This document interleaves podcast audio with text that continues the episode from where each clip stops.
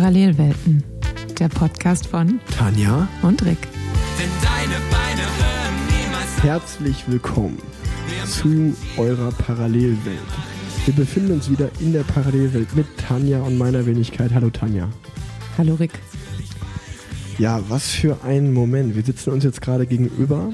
Wir sitzen hier in den Katakomben des Wisen Stores, so kann man es glaube ich gut sagen. Ähm, und vor wenigen Minuten, er ist noch nicht ganz zu Ende, ich glaube, er läuft sogar noch nebenbei, während wir hier aufnehmen, hat der Flohmarkt stattgefunden, beziehungsweise findet statt. Es ging um 11 Uhr los.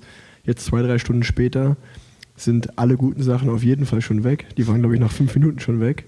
Und es gibt noch einen Ekoi-Ganzkörperanzug von André Greipel. das ist immer noch mein Highlight.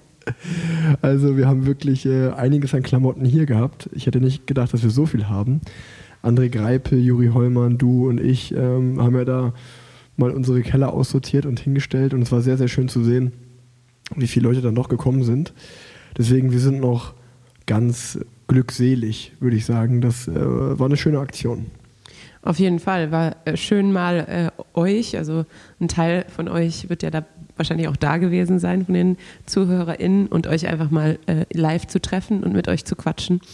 Ähm, war zum einen schön und auch zu sehen, dass einfach doch für den guten Zweck jetzt einiges zusammengekommen ist. Hat mich auf jeden Fall gefreut und lohnt sich mehr, als die Klamotten irgendwo im Schrank liegen, liegen zu haben. Und es waren auch echt viele Leute dabei, wo man gemerkt hat, die sind jetzt richtig happy, aufs Rad zu gehen und die neuen Sachen zu testen.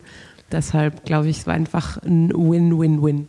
Auf jeden Fall. Also ich glaube, wir haben hier gerade mal ähm, kurz kalkuliert, dass wir irgendwo zwischen 4.000 und 5.000 Euro liegen, was mal eben so an einem Vormittag hier über äh, ja, den, an Beträgen über den Tisch gegangen ist. Und das alles für den guten Zweck, wie wir es angekündigt hatten, alles für die United in Humanity Spendenaktion. Und ähm, wir haben ja sogar, oder liebe Grüße an den Markus, kann man da auch mal sagen, ähm, der hat uns ja noch ein Originalstück von der Kölner Radrennbahn ja, zusammengeschnitten, einen schönen orangenen Rahmen drum gemacht und der wird ja noch online versteigert jetzt im Nachgang des Flohmarkts. Da wird sicherlich auch noch mal ein bisschen was zusammenkommen. Also ähm, ja, wir sind froh, dass wir die Sachen los sind. Wir sind froh, dass wir den Leuten eine Freude machen konnten. Und gleichzeitig kann man noch eine, eine Spende sammeln äh, und Geld sammeln für den guten Zweck. Von daher ist es, glaube ich, wie du sagst, eine Win-Win-Win-Situation. Und ähm, ich denke mir, das macht irgendwie auch den Radsport aus. Ne? Also wenn ich mir vorstelle, dass ich bei Borussia Dortmund Fan bin und dann wird Mats Hummels sagen und Marco Reus so gefühlt, ey, wir machen jetzt hier Lagerverkauf und wir stehen auch halt live dabei und machen das alles. Also ich finde es schon cool, dass wir dann so einfach die, die euch da draußen, die Leute auch kennenlernen können, mit euch quatschen können, ein bisschen was erklären können. Wir waren ja heute sowas wie Berater und Verkäufer so ein bisschen auch. Ja, hier die Hose würde ich dann anziehen, die Jacke würde ich dann bei dem Wetter anziehen. Also es war schon echt cool, euch alle kennenzulernen und ähm, macht, macht sehr viel Spaß. Ja, einer meiner Oberärzte war auch da. Äh, das war auch eine, eine gute Überraschung auf jeden Fall. Äh, liebe Grüße, falls, falls er es hören sollte. Und ich war aber auch kurz enttäuscht, muss ich sagen, weil als wir hier ankamen, habe ich mich erst gefreut, zum einen, was für eine junge Fanbase wir haben und dass die Leute tatsächlich gecampt haben, um, äh, um uns zu treffen und die Sachen äh, zu bekommen. Dann hat sich herausgestellt, dass es hier irgendwie so einen Streetwear-Verkauf gibt. Und wir haben einfach so 15-jährige Jungs, haben mir gerade eben kurz die Mode von heute erklärt, ähm, die einfach da angestanden sind, um äh, ihre, ihre Hände an so ein Teil von diesem, ich habe keine Ahnung, was das für ein Designer ist, zu bekommen. Äh, und wir hatten dann noch kurz die Hoffnung, dass wir die schnellen Brillen von André Greipel, die Laserbrillen, ja. Äh, die ja aktuell so wie ich das zumindest mitbekommen habe, in der Gen Z ganz äh, hoch angesiedelt sind, dass wir die noch äh, zu einem guten Preis verscherbeln können. Aber die kamen nicht so gut an. Die haben tatsächlich seit Donnerstag da schon gecampt. Also ich war, Krass, am, ich war Donnerstag bei einem Meeting auch mal hier und da saßen schon die ersten drei, vier, fünf Leute darum, wo ich mir dachte, was macht ihr hier? Warum sitzt ihr hier? Und ähm, ja, das war, das war schon verrückt. Also so einen Hype hatten wir jetzt mit unserem Flohmarkt dann nicht. aber, aber, aber, es sind schon echt auch ein paar Leute von weit gekommen. Äh, jemand aus Wien war da. Genau, und einer ähm, hat gesagt, er ist mit dem Fahrrad jetzt aus dem Schwarzwald nach Köln gefahren und hat einfach so einen Bikepacking-Trip draus gemacht. Mega. Er hat jetzt eine Winterjacke mitgenommen. Wahrscheinlich nicht das, das beste Objekt, das man sich jetzt im Sommer für den Bikepacking-Trip einpackt, aber ähm, ja, trotzdem sehr happy, glaube ich, gewesen. Wir haben noch ein Foto mit ihm gemacht. Ja, war rundum schön, muss ich sagen. schönes Community-Event. Also muss man wirklich sagen, einfach schön zu sehen, was sich hier über den Podcast und die Radfahrszene, was man, was man sich da so aufbaut und ähm, einfach cool. Deswegen glaube ich, freue ich mich auch umso mehr. Dann einer war gerade da, der gesagt hat, wir sehen uns ja dann im August auch wieder äh, beim Live-Podcast. Also äh, das freut mich dann auch wieder da, auch wieder die Leute zu treffen. Ähm, vor allen Dingen da, vor allen Dingen ja Zielgruppe 100% Podcast. Und ich glaube, Köln sind wir jetzt auch, da gibt es keine 100 Tickets mehr. Also wir haben jetzt wirklich ganz viele verkauft. Ähm, das ist auf dem Weg dazu, ausverkauft zu werden. Und ähm, ich will euch noch so einen kleinen Tipp geben, falls ihr das hört. Ich habe mal nämlich geschaut, man kann sich den Saalplan anschauen.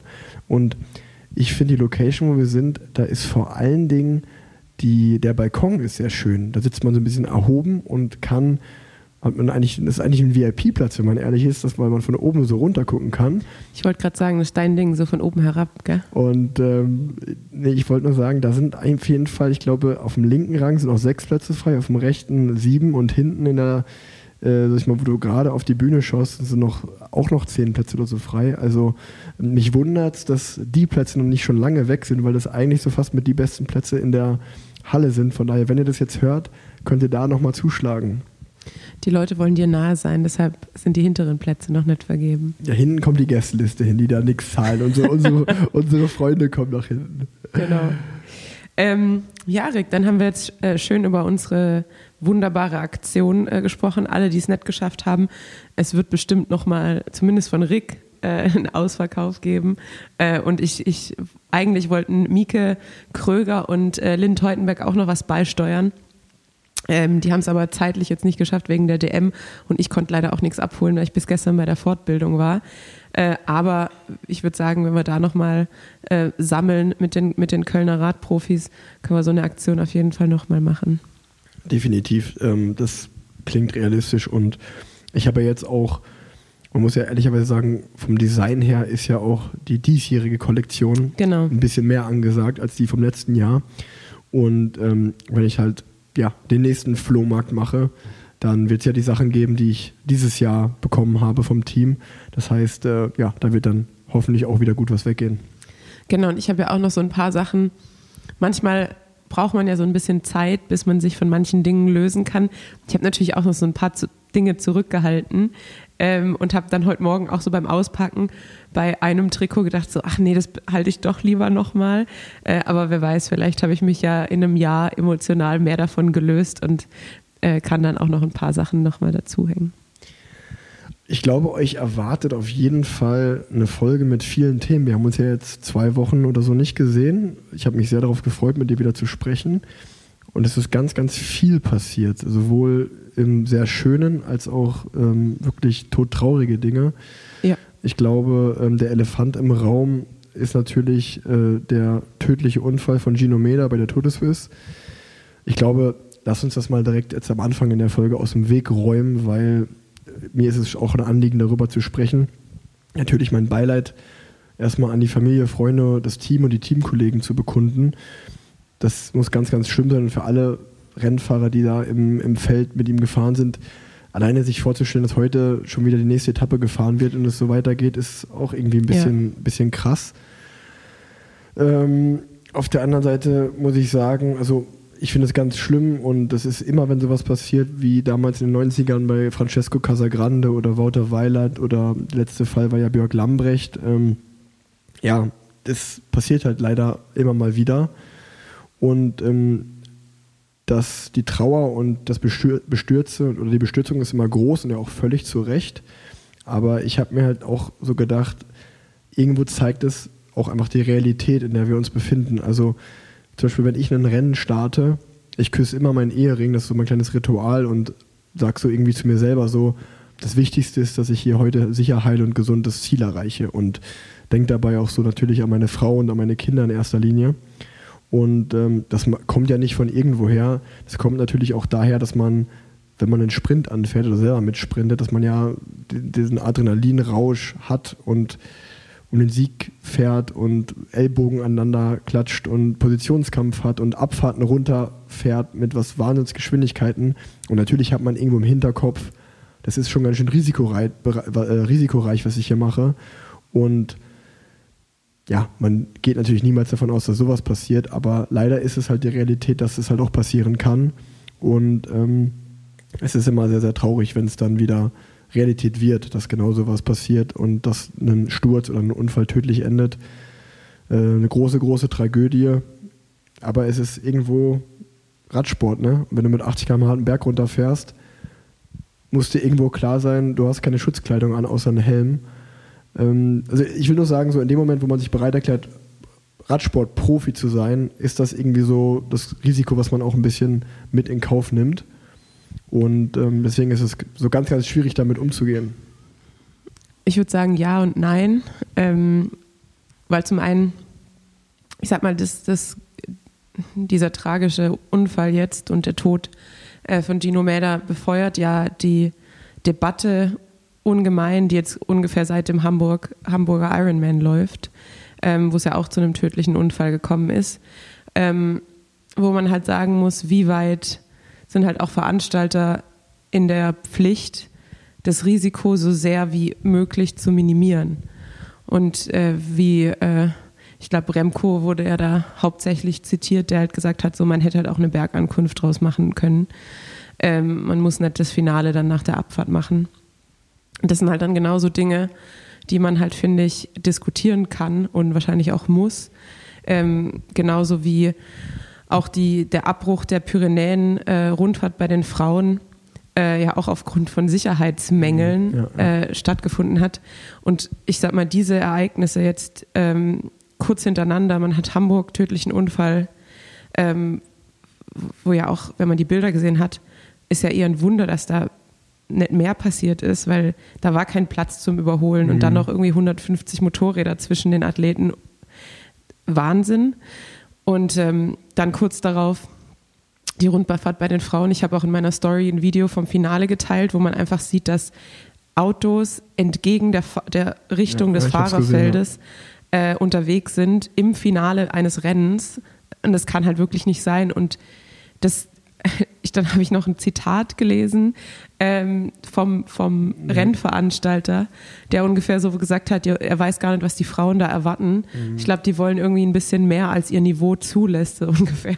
Das ist und hier keine Tour de France. Ist hier also keine Tour de France. Ja. Und ich dachte mir nur so, also jeder Fahrer, der ein Rennen macht, egal auf welchem Niveau, ob das ein Rundstreckenrennen ist für Amateure, ob das ein Hobbyrennen ist, muss davon ausgehen können, dass die Strecke gesperrt ist und dass die Sicherheit gewährleistet wird. Und wenn es nicht der Fall ist, zum Beispiel das Tracker war auch im offenen Straßenverkehr, das wird halt so kommuniziert, das, da wird gesagt, haltet euch an die Verkehrsregeln, wenn ihr auf einer offenen Straße seid. Und dann weiß man es auch, dann, kann, dann wird man keine, keine ähm, Kurven schneiden. Obwohl das auch schwierig ist, weil es ja sicherlich immer die Fahrer gibt, die es trotzdem machen. Natürlich, werden. es gab, gab auch da einen schweren Unfall. Ähm, aber da kann ich dann halt wirklich sagen, es ist Deine da, eigene das Schuld. Ist, genau, ja. das, ist, das ist dann in der Verantwortung des Fahrers, sich an die Regeln zu halten. Aber eben zu sagen, was wollen die denn? So, ist ja keine Tour de France hier. Aber gleichzeitig zu erwarten, dass jemand volles Risiko in der Kurve geht, aber nicht weiß, ob von vorne ein Auto kommt. Ja, also, ja, und da waren ja wirklich, auf diesen letzten Kilometern waren ja so viele Schreckszenen, wo man einmal sieht, dass fast ein Auto aus der Ausfahrt rausfährt. Mhm. Und ich meine, ich glaube, jeder hat die hat solche Situationen in Rennen schon mit mitbekommen und es lässt sich auch mit der besten Organisation manchmal nicht ganz vermeiden, weil eben Autofahrer uneinsichtig sind, weil man nicht jede Ausfahrt von einem Haus sperren kann. Ähm, aber ja, man muss es halt wirklich sowohl als Athlet als auch als Zuschauer. Zuschauer spielen natürlich auch immer noch eine Rolle. Ähm, Respekt für die Fahrer, gerade bei Bergankünften, dass man halt den Fahrern den Platz gibt, dass man vielleicht keine Bengalos anmacht, wenn die Leute da ähm, mhm. wirklich in Volllast die Berge hochfahren. Ähm, ja, und halt einfach die Rennveranstalter, die halt einfach sagen müssten, ähm, es muss nicht immer noch risikoreicher und noch schneller und weiter und höher, sondern manchmal geht dann halt auch die Sicherheit der Fahrer vor. Ähm, Hundertprozentig. Also da bin ja. ich voll bei dir und ich finde auch den Punkt zu sagen, man muss nicht den Berg vorher hochfahren, um dann runterzufahren, ähm, den gebe ich dir. Man kann auch eine Bergankunft draus machen. Auf der anderen Seite stimmt es natürlich schon, wenn du auch zum Beispiel drei Berge in der Etappe fährst, dann hast du auch zwei Abfahrten. So, also irgendwo gehört ja auch Bergunterfahren, Abfahren zum Radsport dazu. Und was ich gehört habe zum Beispiel, ist ja sogar, dass die Abfahrt, wo der Unfall jetzt passiert ist, technisch gar nicht so super anspruchsvoll sein soll. Das ist zumindest das, was ich nur in Berichten gelesen habe. Und es war halt im Endeffekt in dem Fall einfach noch ein ganz, ganz blöder Rennunfall, wo ja Magnus Sheffield auch ähm, gestürzt ist, noch im selben Abhang runtergefallen ist. Und ich habe nur ein Video gesehen von der Kurve ja, das ist halt eine Kurve, die du mit 80, 90 km/h nimmst und da ist halt kein, da ist halt keine, ähm, wie sagt man keine Balustrade und nichts war da. Da war auch keine Leitplanke. Das heißt, sobald du von der Straße abkommst, bist du wirklich einfach rechts diesen Abhang runtergefahren.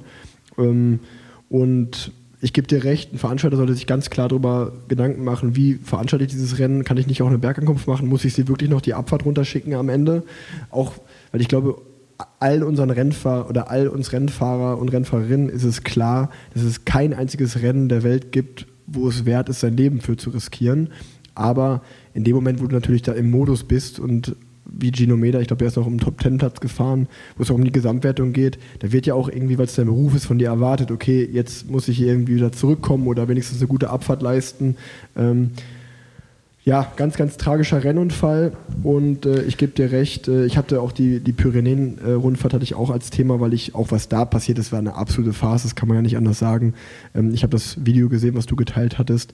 Das hatte mit einem Radrennen nichts zu tun, das war wirklich eigentlich Radrennen im offenen Straßenverkehr und anstatt, ähm, also aus meiner Sicht haben die Rennfahrerinnen da das einzig Richtige gemacht und auch ein Statement gesetzt, zu sagen, so findet kein Rennen statt. Und dann noch von dem Veranstalter dieses Interview danach, so, der, die, die sind äh, kleine verzogene Zicken, so ungefähr war ja seine Aussage. Die müssen mal ähm, erstmal klarkommen, wo sie sich befinden. Das ist ja nicht die Tour de France. Wo ich mir denke, wie kann also so jemand darf und soll auch nie wieder ein Rennen veranstalten, weil dann gibt es lieber kein Rennen, sage ich ganz ehrlich, als dass es so ein Rennen gibt, weil damit ist ja auch niemandem geholfen. Genau, absolut. Und ähm, ja, ich also wie, so wie du gesagt hast, es kommt natürlich, das ist nicht nur die äh, Verantwortung oder die reine Verantwortung des, ähm, des Rennveranstalters, sondern einfach ähm, grundsätzlich zu sagen, die Zusammenarbeit aus Zuschauer, Athlet und äh, Veranstalter muss halt einfach so gut sein und so ähm, vorsichtig, dass es gutes Rennen, ein gutes Rennen möglich macht, mit minimalen Risiken, würde ich sagen. Ja. Und dass man Risiken nie komplett ausschließen kann, das weiß jeder, aber ähm, man sollte es halt einfach so klein wie möglich halten. Und ich finde, ja, einfach die Ereignisse der letzten zwei Wochen haben halt auch einfach gezeigt, dass gerade eben Fehler, die in der Planung gemacht werden äh, und in der Sicherheit rund ums Rennen böse enden können. Böse enden können und einfach das Risiko für die Athleten nicht wirklich kalkulierbar macht. Ja. Also ähm, ich gebe dir auch recht, dass es ja auch irgendwie der Trend im Radsport ist, so ein traditionsreiches Rennen, als Beispiel wie Paris Tours, was immer so der Sprinterklassiker war, das ist jetzt eigentlich ein Gravel-Rennen hinten raus. Und auch dieses Jahr, ähm, ich habe im letzten Podcast darüber gerichtet, dass ich mich ja auch äh, legendär lang gemacht habe bei diesem Epic äh, Port Classic, was ja auch eigentlich ein Gravel-Rennen war. Und jetzt ist mit ähm, irgendwie Omlopet Hageland hätte ich eigentlich fahren sollen, wenn ich den Tag davor nicht gestürzt wäre. Da kommen wir später nochmal zu kommen zu der Geschichte. Ähm, das ist ja auch ein Gravel-Rennen und es ist ja einfach der Trend, wie du sagst, dass die Veranstalter noch mehr Spektakel und nochmal hier eine technische äh, Passage einfügen und nochmal hier, ach guck mal, hier ist nochmal ein Feldweg und Radsport ist ja, das hat Chris Froome mal gesagt in einem Interview, das fand ich ein sehr, sehr schlaues äh, Zitat. Er sagt, es gibt keine andere Sportart, die er kennt, wo also der sportliche Leiter im Auto warnt seine Fahrer von einer Gefahrenstelle und das Feld wird dadurch schneller und nicht langsamer. Weil sich alle im Feld denken, ja, ich will natürlich als Erster durch die Gefahrenstelle durchfahren, dann habe ich auch wieder einen taktischen Vorteil im Rennen. Und das ist ja natürlich einfach irgendwie so, so ist Radfahren halt. Und ich, ich, was ich auch zu Gino Meda nur sagen wollte, ist so, ich glaube, in dem Moment, wo du dich als Rennfahrer dafür entscheidest, Profi zu sein oder überhaupt Radrennen zu fahren, ist dir klar, ein gewisses Restrisiko gibt es immer. Das blendet man natürlich aus, weil ja, sowas sollte nicht passieren. Man hofft natürlich auch, dass es nicht passiert. Oder man kann es nicht mehr ausblenden, so wie ich, und beendet ja. dann seine Karriere. Ja, aber das ist ja dann auch, genau. das ist ja dann auch äh, völlig legitim, weil solche Ereignisse geschehen und einfach zu sagen, ey, ich will halt nicht, dass das passiert, ist es ist ja völlig klar.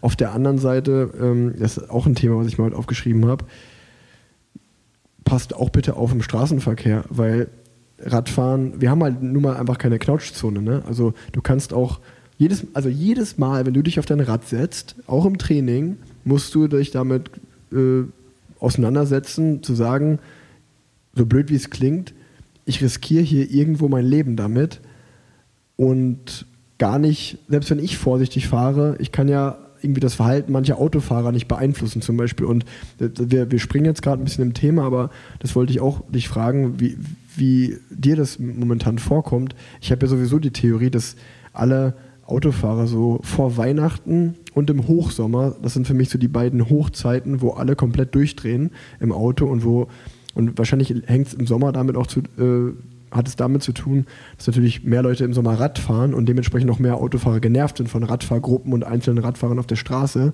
Aber ich, das habe ich mir extra aufgeschrieben, ich hatte alleine in den letzten zwei Wochen drei oder vier Situationen, wo ich mir wirklich dachte, die, die sind einfach alle verrückt geworden. Also gestern im Training als Beispiel fahre ich in der, 30, fahr ich in der 30er-Zone und auf der rechten Seite, auf der rechten Spur, wo ich fahre, sind keine Autos, die ist frei und auf der linken äh, Fahrseite sind halt so halb Autos auf dem Bordstein der Straße geparkt. Aber nicht auf meiner Seite. Und es sind so 10, 12 Autos aneinander geparkt. Ich fahre sozusagen in diese Engstelle rein, befinde mich in der Mitte der Engstelle. Von der anderen Seite kommt ein Bus und anstatt halt zu warten, bis ich da durch bin und dass er losfährt, fährt er halt einfach rein und hält halt voll auf mich zu, wo ich auch keinen Platz habe auszuweichen oder so, weil neben mir war zwar ein Bordstein, wo ich hätte hochspringen können. Und da war ich auch einfach so, ey, auf gut Deutsch gesagt, will der mich jetzt gerade komplett verarschen? Dann bin ich halt auch einfach am Rand stehen geblieben, dann hat er gebremst, weil keiner mehr vor und zurück konnte.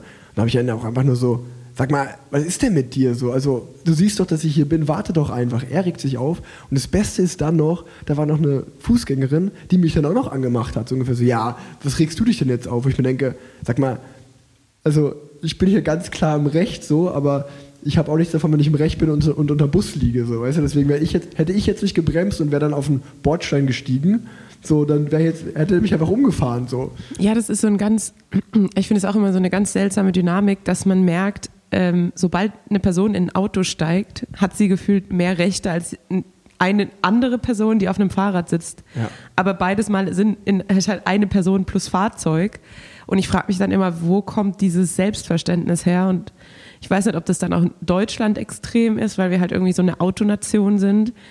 Aber es ist halt wirklich, auch jetzt im Straßenverkehr merkt man einfach, äh, im Stadtverkehr meine ich, wenn ich jetzt auch zur Arbeit fahre, oft diese absolute Rücksichtslosigkeit. Und ich muss sagen, im Training, ich versuche mittlerweile wirklich zu 90 Prozent Straßen zu vermeiden. Also ich fahre Feldwege, ja. Waldwege, ähm, ich fahre jetzt mittlerweile auch einfach über Radwege raus und mache dann so, da gibt es so einen kleineren Wald, Krem, Kremberger Wald heißt der, glaube ich. Und dann drehe ich da einfach Runden und Runden und Runden, weil mir das halt lieber ist und weil ich da auch viel leichter entspannen kann, als wenn ja. ich im Straßenverkehr bin. Und bin dann aber auch manchmal auf dem Rückweg, weil man, man kann halt nicht zu 100% Straßen meiden. Das funktioniert halt nicht. Und dann bin ich einfach kurz auf die Panzerstraße, also Warner Heide ist das hier bei uns in Köln, umgangssprachlich, glaube ich, Panzerstraße. Und dann bin ich halt wirklich den, die komplette Radfahrt bis dahin, zwei Stunden, nur auf kleinen Schleichwegen gefahren. Und dann musste ich kurz auf die Straße. Und nach 100 Metern überholt mich ein Auto mit irgendwie drei Zentimeter Abstand. Dann ja. denke ich mir so, wie kann das sein, dass ich halt schon alles versuche, um ja. genau solchen Situationen aus dem Weg zu gehen? und dann trotzdem genau in dem Moment, wo ich mal auf der Straße bin, genau so eine Situation habe. Und dann sind halt auch wieder das größte Problem halt Handy am Steuer, glaube ich. Dass halt oft auch die Leute irgendwas machen, gerade wenn sie auf einer Landstraße sind, weil sie denken, ah ja, wenig befahren und dich dann halt auch einfach viel zu spät sehen, weil die kommen halt von hinten mit 100 und du fährst halt 30, so im besten Fall, sage ich jetzt mal. Ich glaube, es sind auch ganz oft einfach Arschlöcher, sage ich dir ganz ehrlich, die sich denken, nee, dem Radfahrer oder der Radfahrerin, der zeige ich es jetzt, indem ich extra knapp an der vorbeifahre. Und ich sag mal, es gibt ja nicht umsonst die Regeln mit eineinhalb Meter Abstand zum Radfahrer halten. Und ich finde es immer geil, wenn auch irgendwelche Leute dann versuchen, uns Radfahrer zu belehren, wie wir zu fahren haben. Also das kommt ja auch andauernd vor, dass irgendwie, dann wird mir gesagt, ey, da ist ein Radweg, fahr doch auf dem Radweg. Und ihr könnt mir glauben, sobald da ein einigermaßen befahrbarer Radweg äh, ist, werde ich auf dem Radweg fahren. Und selbst wenn ich mit André, Nils oder Juri in der Trainingsgruppe bin, fahren wir zu zweit auf dem Radweg, gar kein Problem. Aber es gibt natürlich manche Radwege, die sind einfach kein Radweg. Da kannst du auch direkt ja. sagen, hier, äh, ich äh, mache mir Glas oder Nagel äh, direkt in meinen Reifen rein, um Platten zu haben. Oder was auch immer. Aber trotzdem einfach dann dieses, dieses nah auffahren, hupen und dann auch mich belehren wollen, hier, du hast das und das zu tun. Weil wenn man ganz ehrlich ist, das Tempolimit auf einem Radweg sind 25 km/h. Und ich habe auch immer so das Gefühl, dass wir, wir Radfahrer, wir haben auch in jeglicher Situation verloren, weil wenn wir dann auf dem Radweg zum Beispiel fahren, was ja auch oft Rad- und Fußweg zugleich ist, dann spielen da Kinder, dann sind da Familien, die zu Fuß unterwegs sind und dann klingelt man, wenn man eine Klingel am Rad hat oder man fährt nah ran und sagt Entschuldigung, dann sind die auch noch so, ja, fahr mal nicht so schnell an uns vorbei, so ungefähr. Also man kann es halt auch niemandem recht machen als Radfahrer irgendwie. Man ist immer, man ist mal immer der Boomer gefühlt, ne? Ja. Und ähm, es regt mich, also ich bin wirklich so, ich bin dann teilweise so für 10, 15 Minuten im Training danach so aggressiv, das regt mich so auf, dass ich wirklich denke, ey, ich müsste jetzt aufpassen, wenn ich den an der Ampel jetzt gleich sehen würde, dass ich den wirklich nicht aus der Karre ziehe und den irgendwie, ja, dann kommen ein Jahr Gedanken im Kopf, was man so machen will, wo man sich auch denkt, so, okay, versuche jetzt einfach ruhig zu bleiben, so Safe, lenk ja. dich ab, weil das bringt ja jetzt auch nichts irgendwie und ähm, Auch der Moment, ich, dann rege ich mich auf und dann rege ich mich aber darüber auf, dass ich mich darüber aufrege. Also Ja. dann ich einfach so, das tut dir, tut dir ja jetzt nicht gut, dass du dich über diese Situation aufregst, dann will ich mich weniger aufregen, aber eigentlich führt es nur dazu, dass ich mehr, mich mehr aufrege und ich habe auch immer diesen initialen Moment, wenn ich so eine Situation habe, dass ich kurz so überlege, wo kommt die nächste Ampel und wie hoch sind die Chancen, dass wenn ich jetzt hinterherjage, dass ich die Person nochmal an der Ja. Ampel treffen Ja. kann, um einfach nochmal entweder einen Kofferraum aufzumachen und einfach weiterzufahren und zu sagen, ja komm, hier. Ähm, oder halt zumindest zu sagen, was war das jetzt für eine Aktion? Wir sind jetzt gerade am gleichen Punkt, du hättest hinter mir herfahren können und wir wären jetzt beide gleichzeitig an der Ampel angekommen. Was hat dich das jetzt gekostet und was hätte es dich gekostet, einfach die Spur zu wechseln? Weil ich halt auch nicht verstehen kann, wenn einfach eine Landstraße zwei Spuren hat, warum kann man nicht einfach kurz sein Lenkrad bewegen, wie wenn man in eine Kurve fahren würde, um einfach den Abstand einzuhalten? Und außerorts sind es ja sogar zwei Meter Abstand, die man halten soll. Ja, Und- aber und- ich glaube, wir- alle, die diesen Podcast hören, können das nachvollziehen. können das nachvollziehen und äh, wir sind uns, wir bewegen uns in unserer eigenen Bubble und ähm, ja, geben uns da irgendwie nur gegenseitig recht. Die größte Hoffnung, die ich habe, ist Valtteri Bottas, der so eine riesige Fanbase an passionierten Autofahrern hinter sich hat als Formel-1-Fahrer, ähm, dass der da irgendwie den Leuten so ein bisschen mehr Gefühl eintrichtern kann, dass auch coole Formel-1-Fahrer auf dem Rennrad sitzen und dass es auch ein Valtteri Bottas sein kann, den man da vom Rad fährt. Also das ist meine einzige Hoffnung, dass der sich äh, vermehrt für, für Sicherheit im Straßenverkehr für Radfahrer einsetzt, weil diese ganzen Dudes mit ihren Aufklebern, wir, wir rasen nicht, wir fliegen tief und was weiß ich, was es da alles gibt und den Nür Nürburgring-Sticker hinten drauf, dass genau diese Dudes ein bisschen äh, mehr Rücksicht nehmen oder du, Und du ich, dessen. Und ich denke mir einfach auch, also wenn da jetzt ein Roller herfährt, der 25, auf 25 km/h limitiert ist, da regt sich niemand Ja. auf, weil es ein Roller ist. Oder ein Trecker. und ein Radfahrer ist einfach, also wir fahren im Training fahre ich einen 30, 32er Schnitt, also ich bin einfach, ich überhole einen Roller entspannt. Und da, aber, weißt du, aber es geht einfach nur um den Fakt, dass man Radfahrer ist und da geht es einfach nur ums Prinzip. Und ja, ich, ich gebe dir recht. Und auch nochmal die Situation mit, man trifft die Person oder die, den Autofahrer, die Autofahrerin dann an der Ampel danach. Also ich werde jetzt dieses Jahr 30, ich kann euch sagen, aus meiner Erfahrung, seitdem ich Rennrad fahre, und das ist eine lange Zeit, es gab ja noch nicht einmal diese Situation, dass man dann in so einer Situation irgendwie danach als Freunde auseinandergegangen ist oder mit mehr Verständnis. Das Einzige, was ja passiert ist, ich sage meine Meinung, er schreit mich zurück an, was ich äh, falsch mache und dann geht man so wiederum auseinander. Also es passiert ja auch nichts, dass, da irgendwas, dass man irgendwie da weiterkommt dadurch. Ich hatte es nur ein einziges Mal wirklich, dass wir gesagt haben, so ja, was war das jetzt gerade? Und, und er gesagt hat einfach so, ja, sorry, war mein Fehler, ich bin die viel zu dicht vorbei, ich habe euch zu spät gesehen, ich bin viel zu dicht, es war absolut mein Fehler, sorry. Das hatte ich ein einziges Mal. Aber ich wollte sagen, das, das ist ja dann wenigstens, wo, man, wo ich danach dann sagen würde, ey, okay, komm, der meint es nicht so, der hat einfach einen Fehler, der weiß es auch. Aber so, das hatte ich noch nie. Jedes Mal, wenn ich dann mit einer Person danach in den Konflikt gegangen bin, bin ich, bin ich einfach so, ja, Sind die Fäuste geflogen. so, nee, nee, das ist noch nie passiert. Aber dann bin ich einfach so auseinandergegangen und dachte mir, ja, äh, da, da, da hätte ich auch mit einer Wand diskutieren können, so, für, ich habe kein Verständnis für ihn oder sie und sie hat kein Verständnis für mich. Also wir können jetzt auch, lassen Sie einfach jetzt jeder weiterfahren, jeder hat seine Meinung, das bringt ja jetzt auch nichts. Ja. Und also und, und letzter, letzter Punkt dazu, nämlich, das hatte ich mir auch noch neben dieser Busaktion, das war nämlich die viel schlimmere Aktion, die noch passiert ist, in Köln-Mühlheim. ist auch 30er-Zone. Wenn man aus dem Bergischen Land fährt, man fährt ja die komplette 30er-Zone da vorbei. Dann kommt auch ja, eine, eine, ältere Person. Leider muss ich auch sagen, das ist, das, ich, das ist jetzt vielleicht so ein bisschen alle über einen Kamm scheren, aber ich würde schon sagen, dass es, dass es schon das Alter so ab 65 plus ist in letzter Zeit, mit denen ich vor allen Dingen aneinander gerate. Es sind schon ältere Menschen, die einfach versuchen zu belehren oder das Auto nicht mehr unter Kontrolle haben, was auch immer, keine Ahnung. Ich mir denke, schau du mal lieber, ob du noch Auto fahren solltest in deinem Alter, bevor du jetzt mich hier fast über den Haufen fährst.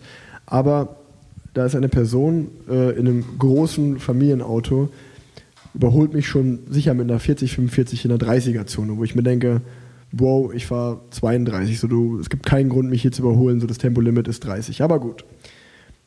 50 Meter später bin ich wieder hinter diesem Auto, weil vor mir auch ein anderer Radfahrer war. Dann war so eine Kurve, er wartet noch, es wird ein Stück gerader. Er überholt den ziemlich eng. Ich bin direkt dahinter und sehe es. Er überholt den ziemlich eng. Und während er den Überholvorgang macht, läuft 100 Meter weiter vorne eine Person kreuzt auf einmal die Straße. Er erschrickt sich natürlich dadurch, ist so ein bisschen in der blöden Lage, okay, ich kann jetzt eigentlich nur bremsen, dann hätte er die Situation äh, gerettet.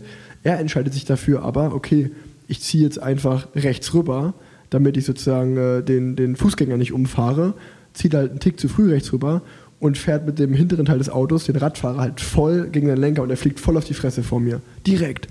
Und dann bleibt er halt so, dann war der Fußgängerstand einfach so da, wusste, so, was war das denn jetzt? Der Autofahrer hat dann angehalten ich habe kurz beim Fahrradfahrer angehalten, der ist auch aufgestanden, der hatte zum Glück nichts so, der war einfach nur geschockt, was, was, was ist jetzt gerade passiert. Ich bin einfach ja. gefahren und auf einmal wurde ich von hinten seitlich umgeballert. Und der Autofahrer, dem ist danach erst klar geworden, okay, fuck, das war jetzt gerade richtig scheiße, was hier passiert ist. Und ich bin einfach nur so auch so neben ihm stehen geblieben und ich habe nur so, was machst du denn, Alter? Was ist denn mit dir los? So, mich hast du 100 Meter vorher so überholt und ich war einfach so, was ist jetzt? Und dann meinte der Fußgänger so, er bleibt auch da und die haben dann Polizei gerufen so und ich meinte so, okay, soll ich noch da bleiben als Zeuge und was auch immer, blöde Situation, will ich nicht weiter ins Detail gehen, aber da war ich wirklich live dabei, wie der einfach umgesäbelt wurde vom Auto, ey. Und es geht halt in der Situation gut aus, aber es kann halt auch ganz anders ausgehen und das man muss sich halt immer dessen bewusst sein. Aber wie gesagt, wir können, das ist ein Thema, wir können jetzt Stunden darüber reden, aber im Endeffekt geben wir uns halt wirklich nur gegenseitig recht. Ähm, das Einzige, was ich noch vielleicht von unserer Radfahrerseite sagen kann, äh, dass ich, was ich ja auch im letzten Podcast, glaube ich, angesprochen habe, es stimmt schon, dass ich halt manchmal denke, so ja, haltet euch halt auch an die Regeln, wenn ihr erwarten wollt, dass die anderen sich an die Regeln halten sollen. Und deshalb haltet an roten Ampeln an. Dann ja. kann man, dann hat man auch eine, eine andere Position, glaube ich, was einzufordern. Ähm, wenn man sich halt einfach dran hält. Und klar, es ist total dumm, wenn, wenn irgendjemand nach mehr Sicherheit im Straßenverkehr für, für Radfahrer oder für die schwächeren Verkehrsteilnehmer ähm, äh, bittet. Aber grundsätzlich geht ja dann immer, gehen die Kommentare los, ja, aber Radfahrer äh, halten sich ja auch nicht an die Regeln und so weiter und so fort. Und deshalb würde ich dir versuchen, überhaupt keinen Raum zu geben und mich einfach an die Regeln zu halten. Also so versuche ich es zumindest zu machen. Ja, also die letzten, ich weiß gar nicht, wie lange wir jetzt schon drüber reden, 20, 25 Minuten des Podcasts waren eher unschöne Minuten, ähm, was Gesundheit und Sicherheit angeht äh, für uns Radfahrer. Aber es ist ja trotzdem wichtig, dass wir darüber sprechen und auch wenn ich dir recht gebe, dass wir natürlich jetzt, worüber wir reden, wir reden zu einer Community, die auch alle Rad fahren und ähm, die ja wahrscheinlich genau dasselbe fühlen wie wir.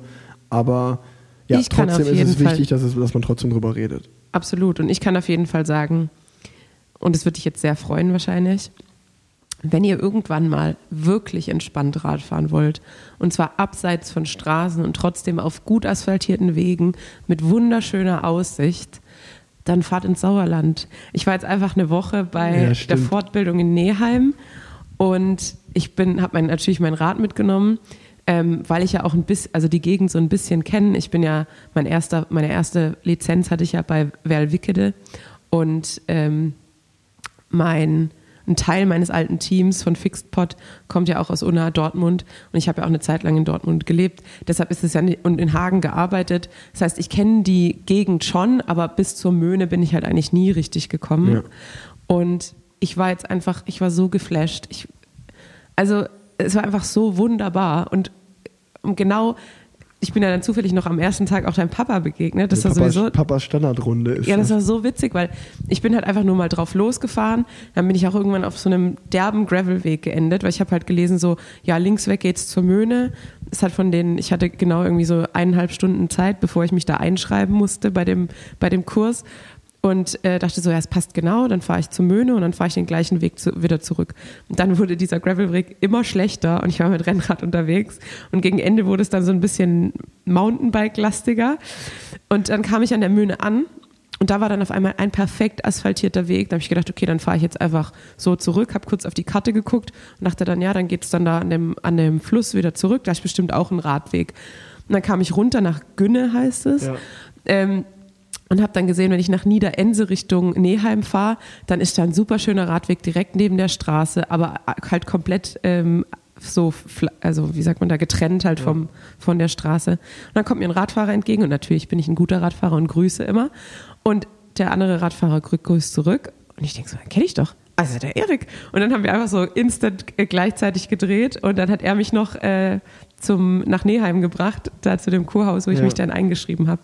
Das war einfach eine absolute Zufallsbegegnung, aber hat mich natürlich sehr gefreut. Und ich kann wirklich Sorpesee oder, oder Sorpetalsperre heißt es, glaube ich, So, ja.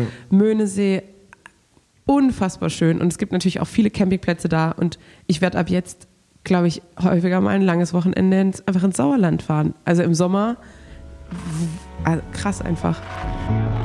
Werbung. Dass AG1 zu meiner Morning-Routine gehört, das wisst ihr ja schon. Und warum ich das mache? Ganz einfach. Ich will Verantwortung für meine Gesundheit übernehmen.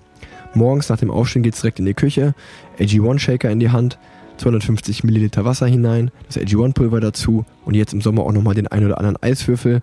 Einmal kurz durchschütteln und runter damit. Für einen guten Start in den Tag. AG1 ist das eine Produkt, das mich in meinem Leben tagtäglich mit hochwertigen Vitaminen, Mineralstoffen, Bakterienkulturen und Pflanzenstoffen unterstützt. Anstatt wie andere Marken immer neue Produkte auf den Markt zu bringen, hat sich AG1 seit der Gründung nur auf eines fokussiert. Das AG1-Pulver eben. Sie haben neueste wissenschaftliche Erkenntnisse in die Produktentwicklung fließen lassen und es stetig weiterentwickelt. Für mich ist es einer der Grundsteine für einen erfolgreichen Tag und das Fundament einer großartigen Morgenroutine. Und klar, AG1 sprengt Konventionen altgedienter Produktkategorien wie Multivitamintabletten, Probiotika oder Greenspulver. AG1 ist eine Kategorie für sich. AG1 ist Foundational Nutrition. Foundational Nutrition ist die neue Art, deinen Körper gleich am Morgen mit Nährstoffen zu unterstützen, die er braucht, um sein Bestes zu geben. Dabei fokussiert sich Foundational Nutrition nicht bloß auf einen Nährstoff oder einen Gesundheitsaspekt, sondern unterstützt dich auf vielfältige Art und Weise.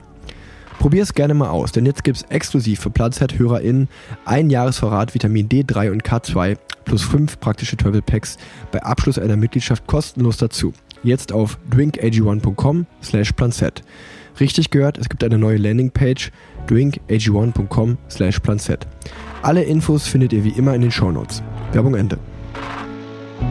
Ich habe ich hab ja schon immer gesagt, also wahrscheinlich nicht im Podcast, aber so immer zu Freunden und so auch, dass Möhnesee so krass underrated, äh, Möhnesee sag ich, Sauerland ist so krass underrated. Also niemand fährt so ins Sauerland gefühlt, so außer im Winter vielleicht mal nach Winterberg Skifahren. Aber wenn man in Unna geboren und aufgewachsen ist, so wie ich, dann habe ich ja auch eigentlich meine, nachdem ich damals die Sportschule in Erfurt verlassen habe ähm, und meinen ersten Profivertrag unterschrieben habe, habe ich ja die ersten vier, fünf Jahre dort gewohnt. Und das war mein tägliches Training. Und also Möhnesee-Runde, das waren immer 105 Kilometer, wenn man hingefahren ist, einmal um den See rum und wieder zurück. Es geht, es geht auch schneller, aber sag ich mal, wir sind die Panoramastrecke gefahren, die war 105. Und das ist eigentlich auch genau die Strecke, die mein Papa gefühlt jeden Tag fährt, auch jetzt immer noch. Und ich frage mich auch, wenn ich jetzt meine Eltern dort besuche, und bleibe ich ja auch gerne mal ein, zwei Tage länger, um dann noch dort Rad zu fahren, denke ich mir auch jedes Mal, warum bin ich eigentlich nach Köln gezogen? So zum Radfahren ist halt schon zehnmal geiler hier. Natürlich äh, hat mir da irgendwie als Mitzwanziger dann so das Social Life ein bisschen drum gefehlt, aber von Unna kannst du ja auch so entspannt ins Münsterland fahren und äh, auch da nach Ostwestfalen-Lippe. Da ist ja auch einfach nichts los. Und ähm, ja, wie du sagst, Sorpesee, Möhnesee, da hatte ich früher mal, jetzt bestimmt nicht mehr, ich, hatte ich da auf jeden Fall ganz viele Coms und ähm, bin da ganz viel gefahren einfach ein Traum, da Rad zu fahren. Von daher war ich, oder war es so ein bisschen balsam für meine Seele, dass du so krass hyped warst von meiner alten Heimat. Ja, ich war absolut hyped und ähm, ja, fahrt alle mal hin und äh, überzeugt euch selbst. Also ich glaube. Wir können ja mal so eine Bike Week machen. Bike Week mit Tanja und Rick im Sauerland. Im Sauerland, ja, das sollten wir echt machen. Also es war wirklich, äh, es war wirklich ein bisschen Erholung, auch wenn die Woche ansonsten sehr intensiv war. Und trotzdem hatte ich das Gefühl, dieses ohne Stadtverkehr loszufahren und direkt im Wald zu sein oder mhm. auf einem angenehmen Radweg, das war einfach wirklich so, so, so schön und es hat mir so gut getan, einfach mal aus dem, aus dem Innenstadtverkehr äh, rauszukommen. Und ich habe natürlich dann gleich nach Immobilienpreisen geguckt. und die Immobilienpreise sind auch deutlich besser als in Köln, muss, muss man ja, sagen. Ist, außer vielleicht direkt am Möhnesee. Da Aber selbst da ist es, also wenn du jetzt halt hier irgendwas kaufst, also man, man kann irgendwie an dem, am Möhnesee oder in Richtung Möhnesee, kann man sich perspektivisch was leisten, würde ich sagen. Ja. Und in Köln kann ich sagen, werde ich nie genug Geld verdienen, um mir hier was kaufen zu können. Also, no way. Was krass ist als Ärztin, das zu sagen. Ja, genau. Naja, äh, anderes politisches Thema. Genau. Ähm, dann hatte ich aber noch eine ein bisschen komische Situation im Sauerland und ich erzähle die Geschichte kurz, ähm, einfach nur, weil vielleicht auch ein paar Männer zuhören und ich mir aufgefallen ist, dass es vielleicht so ein Thema ist, was man mal kurz ansprechen kann, auch wenn vielleicht die Bewertung dieser Situation nur in meinem Kopf stattgefunden hat. Aber ich war irgendwann abends Radfahren und ich bin ja meistens relativ spät unterwegs gewesen, weil wir immer so, äh, frühestens kam ich halt um sieben aufs Rad, weil wir immer lang Programm hatten. Und dann war ich halt noch so um halb zehn ungefähr unterwegs und bin auf so einen Radweg abgebogen. Es war eher so ein Schotterweg der in so einen Wald geführt hat. Das war so ein langer Anstieg in den Wald. Und ich bin abgebogen und mir kam so ein junger Mann entgegen, ich würde sagen so Ende 30, auf einem Mountainbike, so mit, mit Cappy. Und er sieht mich und dreht um. Das war schon so ein, irgendwie hat mir das ein komisches Gefühl gegeben. Manchmal ist es auch nur, dass man das irgendwie komisch bewertet. Vielleicht höre ich auch zu viele True Crime Podcasts. Aber auf jeden Fall stand er dann, also er hat gedreht, aber er stand und weil ich mich so komisch gefühlt habe, habe ich dann schon meine Geschwindigkeit erhöht. Also ich bin mit gut Zug an ihm vorbeigefahren, habe mich dann immer noch komisch gefühlt und drehe mich um. Und wie gesagt, er stand und ich bin schnell an ihm vorbeigefahren und er ist einfach so 20 Meter hinter mir. Und dann wurde mir richtig mulmig. Und dann ging es ja aber bergauf in diesen Wald rein. Und habe ich einfach, ich bin komplett all out gefahren, so schnell wie ich kann, bis ich ihn halt irgendwann abgehängt habe. Also der war halt auch dafür, dass ich dann, ich bin dann, glaube ich, mit, und ich, ich war ja dann sehr voll mit Adrenalin. Ähm, ich bin aber gefühlt trotzdem da 450 Watt gefahren und die Lücke ist nicht so schnell aufgegangen. Als ich mich das zweite Mal umgedreht habe, war der eigentlich immer noch zu nah dran. Und egal, ob der, vielleicht wollte er mich nur nach dem Weg fragen. Vielleicht so, war er ein Hörer. Vater wieder. Vielleicht. war Erik, Erik Zabel, der alte Erik, schwere Hütte. Erik hat mich, hat mich gesehen, hat sich gerade, gibt's ja gar nicht, treffe ich nee, Tanja aber schon ich wieder. wirklich, ich kannte die Person nicht. Ähm, und dann habe ich natürlich auch gedacht, vielleicht war es ein Hörer vom Podcast oder sowas. Aber an alle Männer da draußen, es gibt Situationen, wo man, wenn man in einer 1 zu 1 Konstellation irgendwie auf einem abgelegenen Weg ist, fragt die Frau dann nicht unbedingt nach dem Weg oder fahrt ihr nicht hinterher um irgendwas egal was es dann ist, so, da muss man, glaube ich, dieses Feingefühl haben, dass ich mich in der Situation wahrscheinlich nicht wohlfühlen werde. Ja, vor allem, wenn man mein? merkt, dass die Person vor einem wegfährt. Ja. Und das war so ein bisschen, und wie gesagt, äh, im Endeffekt ist ja nichts passiert, aber ich habe mich so komisch dabei gefühlt und deshalb wollte ich nur so ein bisschen die Awareness äh, ja. Oder für Awareness sorgen, dass man einfach in so Situationen, egal was es dann ist, auch als Gruppe irgendwie eine einzelne Frau anzusprechen oder spart es euch, wenn ihr es könnt. Ich werde es meinem Vater sagen, ja. dass er das nächste Mal dich nicht im Wald verfolgen soll. Also es war wirklich, es war ein bisschen eine komische Situation. Ich habe dann auch Lennart, also so, ich bin dann echt all out gefahren, bis ich dann nicht mehr konnte. Dann habe ich sofort Lennart angerufen, weil ich mich halt dann auch, ja. wenn du jemand auf dem Ohr hast, fühlst du dich einfach irgendwie sicherer. Ja. Und wie gesagt, vielleicht war ich da auch hysterisch in dem Moment, aber es hat sich nicht gut angefühlt. Und manchmal hat man da ja auch so einen siebten Ja, aber Sinn. hast du die Geschichte jetzt mitbekommen Schloss Neuschwanstein, was da passiert ist? Ja, das war, so, so das habe ich am nächsten Tag, habe ich das gelesen. Und dann dachte ich mir einfach, die haben sich halt auch nichts dabei gedacht, ja, wahrscheinlich. Einfach so ein amerikanischer Touri sagt zu zwei jungen Mädchen, ich brauche mal eure Hilfe oder was auch immer, führt die auf einen Trampelfahrt und dann hat der einfach eine in eine Schlucht reingeschubst. Beide ja. Also äh, die eine wohl angegriffen, dann wollte die Freundin ihr helfen, dann hat, sie, hat er die erste die Schlucht runtergeschubst ähm, und die zweite dann fraglich weiter behelligt und sie dann schlussendlich auch in die, Schlu in die Schlucht äh, gestoßen. Und die sind dann irgendwie 50 Meter gestürzt, beide, sind nebeneinander zu liegen gekommen und eine war dann, äh, ist dann auch verstorben im Krankenhaus oder auf dem Weg dahin. Und es war halt auch, also ich glaube 21 und 22 waren die Frauen auch ja. amerikanische Touristinnen und der Mann war irgendwie 30 und auch Amerikaner. Und wenn man sich das halt mal vorstellt, man hat ja die Situation selber schon im Urlaub gehabt, dass ja, man irgendjemanden trifft und dann denkt man, ach cool, du kommst auch, machst auch gerade hier Urlaub in Europa. Ja, also wirklich gruselig. Ganz, und ganz krank. Ja. Ähm, gut, irgendwie ja. haben wir heute schwere, schwere Themen. Also, ja, heute, heute ist äh, schwer. Lass uns doch äh, dann über die Netflix-Doku reden. Die war ja essentieller also als essentieller Part des Podcasts geplant. Wir haben sie ja, ich habe sie noch nicht geguckt. Ach, du hast noch gar nicht geguckt? Also ich habe, äh, ich glaube, eine Folge geguckt, aber ich war jetzt halt bei der, bei der Fortbildung und ich habe, das Einzige, was ich halt geschafft habe bei der Fortbildung, war Rad zu fahren und bei der Fortbildung zu sein, aber Netflixen war dann nicht mehr wirklich drin. Dann kann ich ja mal meine Meinung dazu so ein bisschen geben. Ich glaube, ich hatte ja auf Instagram schon gepostet, ich würde fünf von zehn Sternen geben was sich vielleicht ein bisschen negativer anhört, als es ist, weil ich von vorneweg einfach sagen will, dass es diese Doku überhaupt gibt, empfinde ich als einen riesen Segen für den Radsport.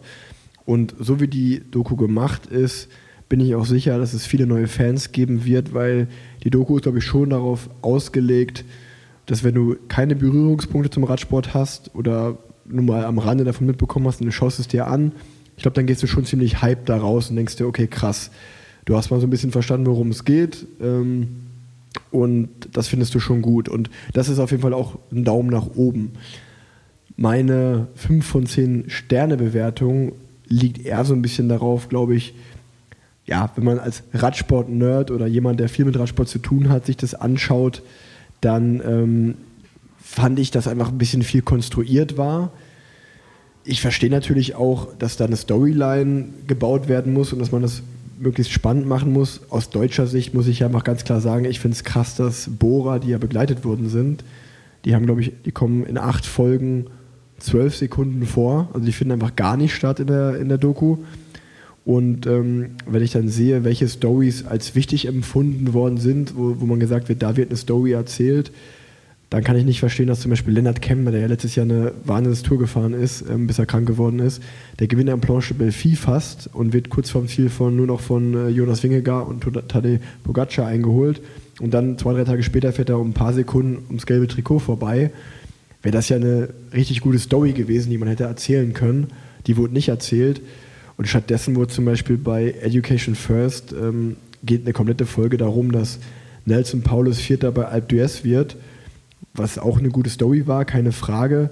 Aber aber ist vielleicht auch der amerikanische Einfluss der Serie. Hundertprozentig, hundertprozentig. Das ist ja auch völlig okay. Aber deswegen sage ich, das ist einfach nur meine, persönliche Meinung und ich habe Verständnis dafür. Aber da fand ich zum Beispiel, die Story war halt so ein bisschen auch aufgebaut, wie wir müssen hier unbedingt eine Etappe gewinnen, das ist überlebenswichtig. Aber sie haben halt vier Tage vorher hat ja schon Magnus Kort Nielsen eine Etappe ja, gewonnen. Ja. Und dann denke ich mir so, hä?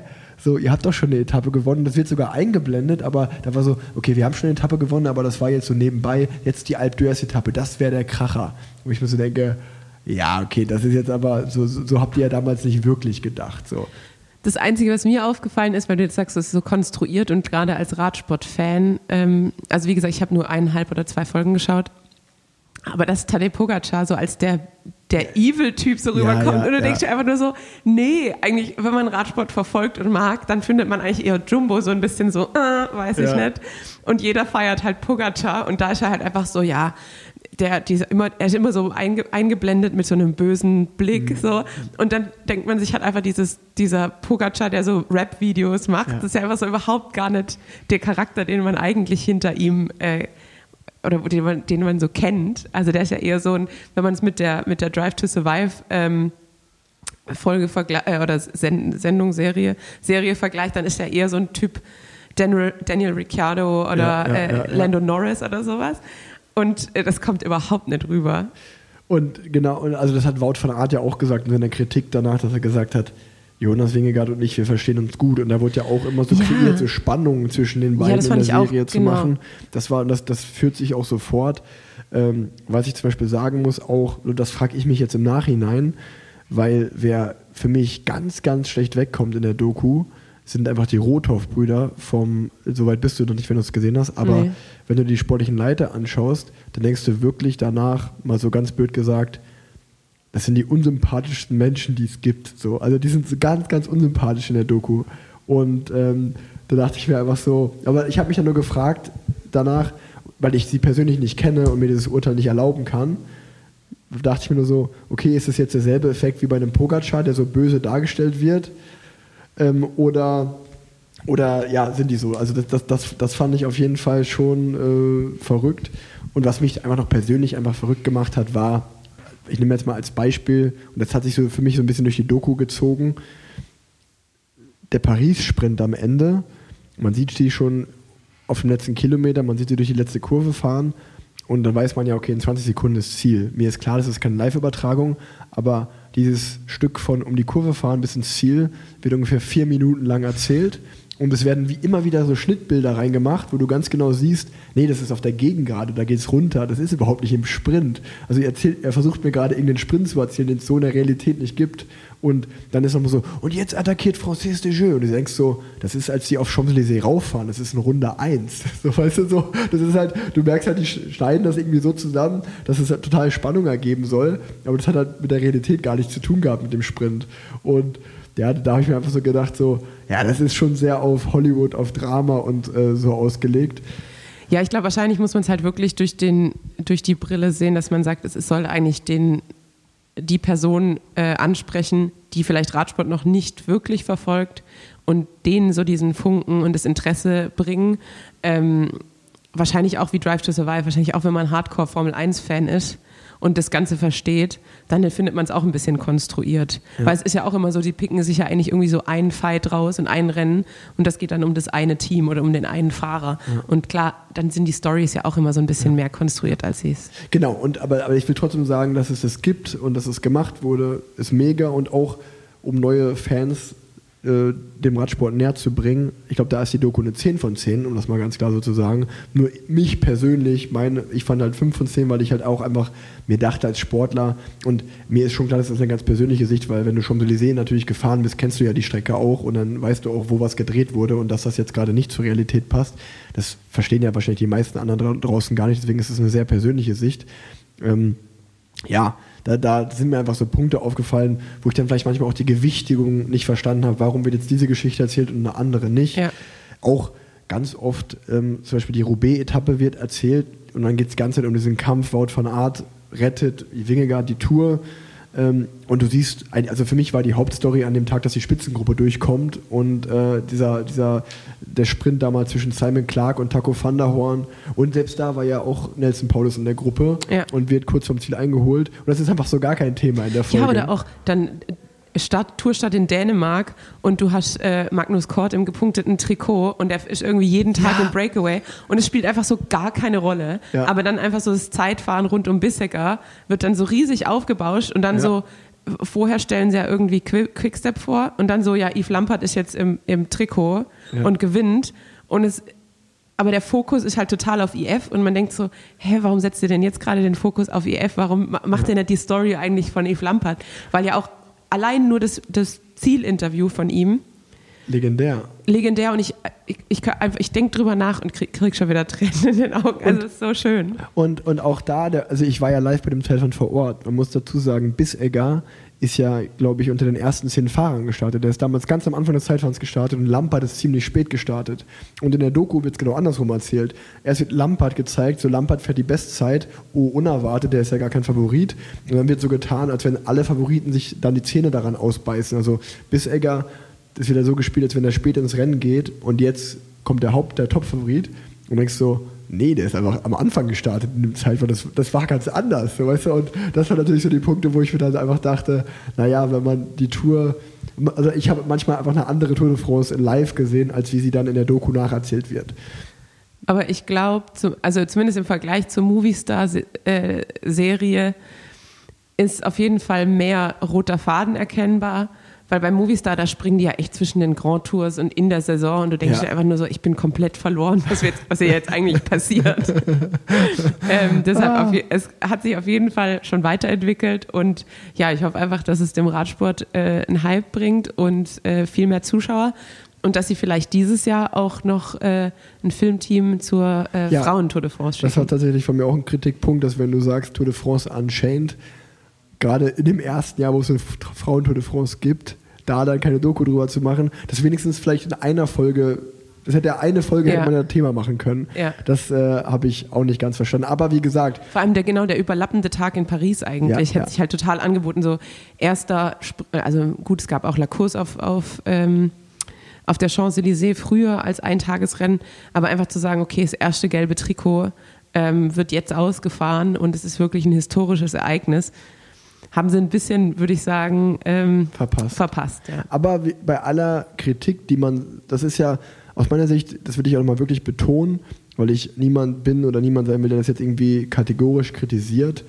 Ich finde, dass es es überhaupt gibt, mega gut. Klar hätte es mich gefreut, wenn man die Frauen noch äh, gesehen hätte in der Doku, weil sie es einfach verdient haben und weil es sich auch angeboten hätte. Aber die Entscheidungen, die da getroffen werden, warum was so gemacht wird, die können wir wahrscheinlich nicht nachvollziehen. Das wird auch irgendwo seine Gründe haben, das muss man ja auch mal ganz klar sagen, weil jetzt, das ist nämlich eine super Überleitung zu meinem, zu meinem nächsten Thema, weil jetzt kommt ja auch wieder, ähm, ich habe mit der Lea Wagner ja wieder die, die Tour de France äh, YouTube-Serie mit der ARD gemacht, wo zwei, drei Folgen oder vier Folgen, glaube ich, sogar insgesamt rauskommen werden. Und da ärgere ich mich dann auch immer so, wenn Leute das irgendwie so, ja, so ein Scheißformat und das ist überhaupt nicht informativ und das ist so und das ist so, wo ich mir denke, hä, seid doch froh, dass wir irgendwie von der ARD und von der Sportschau überhaupt die Plattform bekommen, dass Radsport ein Thema ist und dass die Tour in der ARD gezeigt wird, weil das ist auch nicht selbstverständlich. Da muss man auch ganz ehrlich sagen, wenn da die Quoten nicht gut sind, dann macht das ja für den Fernsehsender auch keinen Sinn. Von daher seid froh, dass was gezeigt wird und dass wir versuchen, das schmackhaft zu machen. Und ich sage das vor allen Dingen auch, äh, auch mit der Bitte an alle, die das jetzt hören, sendet viel Liebe für dieses Projekt raus. Die erste Folge ist gestern online gegangen. Eins muss man ganz klar sagen, das will ich auch wirklich sagen, der Zeitpunkt, das gestern rauszubringen, war nicht gut. Wir wissen es, Gino Meda, ähm, es, war der, es war der Todestag von Gino Meda und leider ist ein essentieller Part der ersten Folge das Thema Abfahren. Ja. Und ich weiß nicht, ob du es schon gesehen hast, aber ja, meine Quote dazu ist halt, ja, wenn du die Tour gewinnen willst, musst du auch mal den Kopf ausschalten können und so bergab fahren, als wenn es keinen Morgen mehr gibt. Da sind natürlich der ein oder andere Hasskommentar ist da reinge, reingeflogen in die YouTube-Serie oder in die Kommentarspalte. Und da will ich sagen, völlig zu Recht, der Zeitpunkt des Rausbringens war blöd gewählt, das hätte man anders lösen können. Aber da bin ich persönlich nicht äh, mit einbezogen in den Prozess. Ähm, ich wollte nur sagen, es waren auch ganz, ganz viele positive Kommentare da. Man bleibt natürlich immer eher so ein bisschen bei den negativeren hängen. Ich musste noch mal sehr lachen. Äh, da waren auch wieder viele Kommentare von wegen, warum ladet ihr diesen Influencer ein? Ich mir denke, wow, ich bin die Tour auch übrigens viermal gefahren. Also ich weiß schon, wovon ich rede. Und auch den Giro viermal. Und ich frage mich dann auch mal, wo ist eigentlich der Kritikpunkt daran? Weil was ist schlimm daran, Content Creator, Influencer zu sein? Weil alles, was ich mache, ist ja Liebe für Radsport zu spreaden und für die Sportart, so, weißt du? Also man muss das ja nicht cool finden, aber das ist einfach überhaupt kein Kritikpunkt. Ich sag mal, der Hauptkritikpunkt ist ja eigentlich, warum ich da nicht sitze mit dir. Ja, das ist ja auch gut. Ja. obwohl, obwohl ich, obwohl Lea, Lea und ich äh, sind auch, auch ein witziges Team. Ich werde auch auf jeden Fall oft äh, von den Kollegen da ein ähm, bisschen, bisschen verarscht, kann man sagen. Aber ähm, ja, ich glaube, ich packe einfach mal die erste Folge, packe ich in die Show Notes, dann könnt ihr euch das angucken. Ich glaube, es heißt, wenn ihr es auf YouTube einfach so schauen wollt, heißt es Streckencheck bei Lea und Rick. Und dieses Format dient auch einfach nur davor, äh, dazu, euch Lust auf die Tour de France zu machen, euch mal einen kleinen ja, Überblick zu geben, dass was auf euch zukommt, wie die Tour dieses Jahr aussehen wird und euch vor allen Dingen auch Lust auf das Format zu machen. Wenn wir jetzt auf jede Etappe einzeln eingehen würde ins Detail, dann würde das Video eine Stunde gehen. Das Ja. kann man halt nicht machen. Dementsprechend schaut man sich das an und denkt sich, okay, die Tour dieses Jahr ist eine schwere. Ähm, und um weiter im Thema zu bleiben, weil das wäre ein nächstes Thema von mir, was sagst du dazu, dass Thibaut Pinot auch die Tour fährt in seinem Abschlussjahr und Arno Demar zu Hause gelassen wird? Habe ich keine Meinung zu, glaube ich. Ich, ich habe mir das nämlich in meine Notizen aufgeschrieben und ähm, Demar da so ein bisschen als Beispiel genommen für den modernen Radsport, weil im Zusammenhang mit dieser ARD-YouTube-Serie habe ich mich natürlich ins Detail mit der Tour beschäftigt und habe mir die angeschaut und dachte mir nämlich so, what the fuck? Das ist, glaube ich, also gefühlt wird die Tour ja eh jedes Jahr schwerer, aber dieses Jahr sind für mich da wirklich nur zwei oder drei reine Sprints dabei. Ja, aber dann macht es ja eher Sinn, dass der mal zu Hause. Also sportlich, sportlich ja. Ich will aber nur sagen, so, dass es halt, worauf ich hinaus wollte, ist so, dass der Fahrertyp Sprinter einfach ausstirbt gefühlt. Ja. Also ich habe mir die Tour angeschaut und ich dachte mir so, selbst wenn wir jetzt einen Top-Sprinter im Team hätten und ich würde gerne die Tour fahren, also sportlich gesehen, würde ich die Tour natürlich jedes Jahr gerne fahren. Aber dieses Jahr, ganz ehrlich, ich hätte gar keinen Bock, die Tour zu fahren, weil ich habe mir die Strecke angeschaut und dachte mir so, ja gut, das sind für mich sind es so 18 bis 19 Tage abgehangen sein oder arbeiten und leiden. Und so zwei Tage wären dabei, die mir vielleicht Spaß machen, wo ich auf meine Kosten komme. Also lohnt sich das für mich als Fahrertyp gar nicht, da überhaupt zu fahren. Also deshalb, ich habe, beziehungsweise ich, ich habe jetzt gesagt, ich habe da keine Meinung zu, weil es ja auch schwierig ist, da eine Meinung zu haben, weil die sind ja einfach, da kommt es ja auf die Gesamt, äh, den Gesamtkader an und auf die Zielsetzung des Teams, weil es ja einfach zwei unterschiedliche Fahrertypen ja. sind. Und dann ist ja die Frage, wollen sie halt, macht es eher Sinn zu sagen, okay, mit Thibaut Pinot gehen wir auf, auf Tageserfolge, ähm, weil wenn es halt irgendwie nur zwei reine Sprintetappen sind, dann wahrscheinlich, das wurde jetzt von den Medien auch nur so gedreht, Pinot okay, oder ja. Demar, was wahrscheinlich auch Quatsch war. Wahrscheinlich hat sich einfach, wie du sagst, äh, Francis Séjeux für eine Ausrichtung entschieden, wo, wo gesagt wurde, es ist kein Platz für einen Sprinter und die Helfer des Sprinters. Was bei der Strecke natürlich Sinn macht, auch wie du gerade sagst, weil es gibt halt einfach wenig Sprints. Ähm, und Thibaut Pinot ist auch noch in seinem Abschiedsjahr, ist einen super krassen Giro gefahren und ähm, ja, ich glaube, für den ist es schon cool, auch im letzten Jahr nochmal vor heimischen Fans dann die Tour fahren zu können. Aber ich dachte mir wirklich nur so, okay, wenn die Tour sich weiter so in diese Richtung entwickelt, macht es einfach als Sprinter gar keinen Sinn mehr, überhaupt bei der Tour an den Start zu gehen. Außer du bist halt Wout van Aert, weil der kann halt natürlich sprinten und berghoch fahren. Und auch in Jasper Philipsen ist ja stark berghoch, muss man sagen. Aber so einen Dylan Grunewegen als Beispiel, der wird die Tour fahren dieses Jahr. Aber ich bin mal gespannt, wie oft der überhaupt zum Sprinten kommt, weil ganz ehrlich, der Parcours ist für mich ist es echt krank. Ist richtig krass dieses Jahr. Ja. Ja, was ich noch, wenn du gerade FDJ angesprochen hast, äh, wollte ich noch mal kurz zur Netflix-Serie kommen, weil äh, Marc Madio kommt ja auch sehr oft, äh, oft zu Wort als, als sportlicher Leiter von FDJ oder Teammanager, Teammanager von FDJ. Und äh, wer sich fragt, wer ist Marc Madio eigentlich? Falls ihr den Rafa-Film angeschaut habt, letztes Jahr, ähm, den Rafa gemacht hat über ähm, die Tour, ähm, ganz am Anfang ist, glaube ich, Gianni Longo und Marc Madio sind in, einem, äh, in einer Talkshow und Marc Madio sagt, er, sagt ihr im Endeffekt, dass, Rad, dass Frauen kein Radsport fahren sollten, weil ähm, wir zu hässlich sind und weil sie hässlich ist. Also äh, die, ein paar Aussagen, äh, guckt, euch das, guckt euch diese Szene einfach nochmal an. Also der Rafa-Film letztes Jahr zur Tour, ähm, die Anfangsszene ist äh, Marc Madio und seine Meinung zum Frauenradsport. Wirklich? Viel Spaß damit. Weil ich finde eigentlich, dass es ein geiler Typ ist, aber das habe ich noch nie über den gehört. Ich zeig, ich zeig dir nachher das mal das ist natürlich schon ein bisschen grenzwertig. Ich will jetzt auch, meine Zitate waren gerade falsch. Äh, guckt euch einfach selber an, weil dann habe ich nicht, nicht fehlzitiert. Ähm, aber ja, ist auf jeden Fall schockierend. Ich fand, wenn wir wieder bei der Netflix-Doku sind, fand ich eigentlich den Agile sehr sportlichen Leiter viel krasser. Alter, so Ey, krank, oder? Alter, der, der hat sich einfach die Erfolge vom Team. Ja. Vom Team. Also, also wenn er jetzt als Fahrer die Erfolge geholt hätte, hätte ich noch so gesagt, so okay, würde ich jetzt vielleicht nicht machen. Ich habe auch viele Tattoos, aber ich würde mich jetzt vielleicht nicht tätowieren lassen. Deutscher Meister U23. Ja, vor allem er hat sich das Bild vom Podium auch ja, als, äh, als sie das beste Team, glaube ich, dann waren, hat er sich tätowieren lassen. Also der ist, glaube ich, ein bisschen sehr, sehr tief drin in der, der Materie. Ist auf jeden Fall. Aber er, er, erzählt ja auch die Geschichte. Aber wir wollen jetzt ja auch nicht spoilern. Nee, also Zeit. das Schaut ist schon sehr emotional, aber da dachte ich mir schon auch so ein bisschen, okay, das ist auch ein bisschen freakig, sich die ganzen Erfolge tätowieren zu lassen. Und äh, vor allem als Teammanager, da saß ich im Auto oder da war ich Teil des Teams. Äh, ja, also Vielleicht, vielleicht, sollte ich mir auch. Die, Deine Pro-Cycling-Stats. Ja, oder, oder, oder, auch einfach so äh, die Erfolge, die ich als Teamkollege mitgefeiert habe. Das wäre so, als ja. wenn ich mir das tätowieren lassen würde, dass Alexander Christoph hat White London 2018 20 und 2019 gewonnen. So, ja, da bin ich einfach in den Sprint angefahren. Das lasse ich mir jetzt schon tätowieren. Mach das. Ach ja. Du siehst, es funktioniert. Welche Themen hast du denn noch mitgebracht, liebe Tanja? Ähm, ja, ich wollte einmal kurz Werbung machen. äh, für ein Radrennen nämlich. Äh, ich habe den Jakob getroffen beim Rennen in Longerich und äh, Jakob hat selber jetzt ein, wahrscheinlich nicht alleine, aber äh, mit wahrscheinlich einer Gruppe von SupporterInnen äh, ein Radrennen organisiert und zwar das Augsburger Stadtkriterium am 8.7.23 und ich glaube, seit letzter Woche ist die Anmeldung auch offen. Und es gibt einen zentralen Kurs, es gibt alle Nachwuchsklassen, es gibt auch ein Hobbyrennen ohne Lizenz und es gibt ein Frauenrennen mit Equal Prize Money für die Männer und äh, wie, wie, für die Männer und äh, fürs Podium gibt es 500, 300 und 200 Euro. Also alle, die nichts vorhaben, am 8.7. Äh, fahrt nach Augsburg. Ich glaube, es wird eine Gaudi. Das hört sich gut an. Ich habe ein Fell der Woche noch. Ah, da bin ich gespannt. Also, wer mir auf Instagram folgt, wird es auch gesehen haben der Fell der Woche. Ich male euch mal folgendes Bild. Stellt euch vor, oder das müsst ihr nicht vorstellen, genau so war es.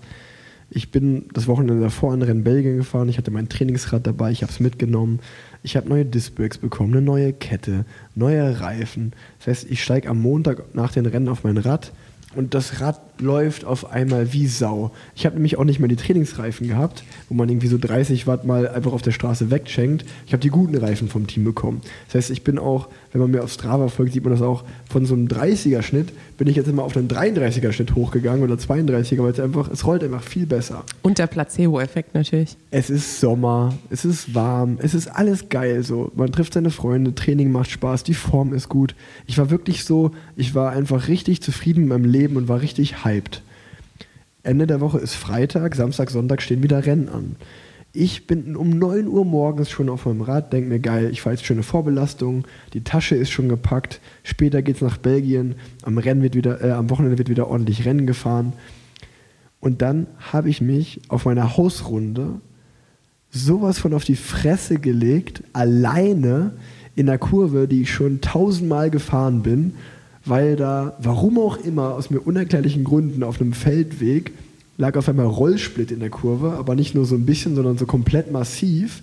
Und das war also, du musst dir vorstellen, mein Tag war um ungefähr 9.24 Uhr, war der schon gelaufen. Weil ich, ich lag einfach am Boden, ich habe meine Hand und meinen Arm auch nur krass bluten sehen und dachte mir so. Sprichwörtlich und äh, tatsächlich lag es am Boden. Ja, wirklich. Und es war wirklich die Szene so, Hättest du mich in dem Moment gefragt, wie ist dein Leben gerade? So, so zehn Sekunden vorher hätte ich gesagt, absolute 10 von 10 gerade. Geiler kann es nicht sein. Sommer, Rad läuft, Form ist gut, jetzt geht, gleich geht's nach Belgien Rennen fahren. So, ich war richtig motiviert.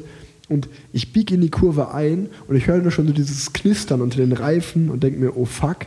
Und es hat keine Sekunde später gedauert.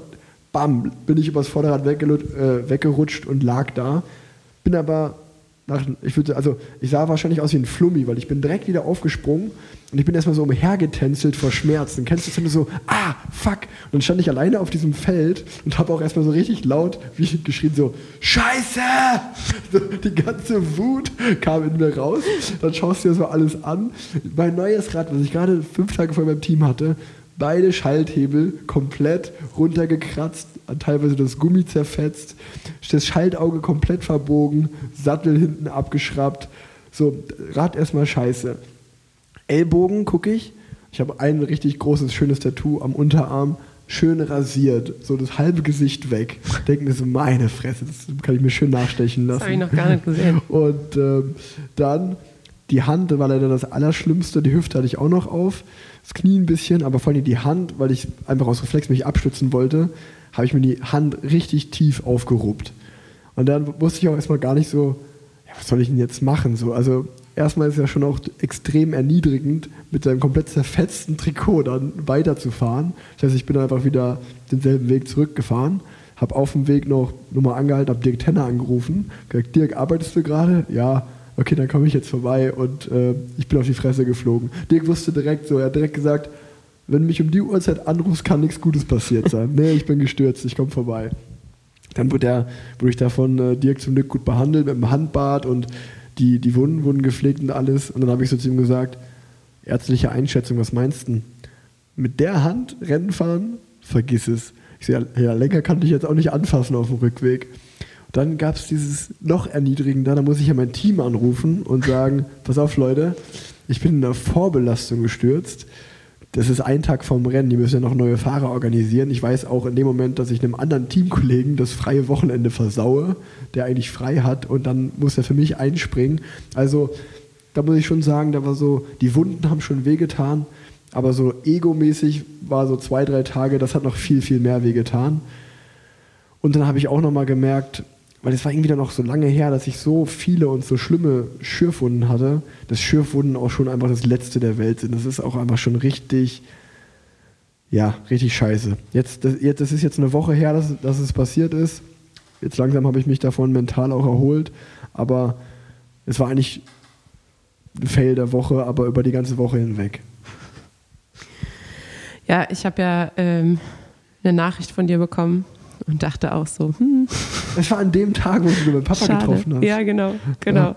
Genau, das war deine Reaktion auf die, auf die Nachricht. Oh, ey, ich war so schlecht drauf. Ja, und deswegen habe ich mir die Netflix-Doku dann auch komplett hintereinander weggeguckt, weil ich ja eh nichts machen konnte. Und also auch dann noch mit der Hand.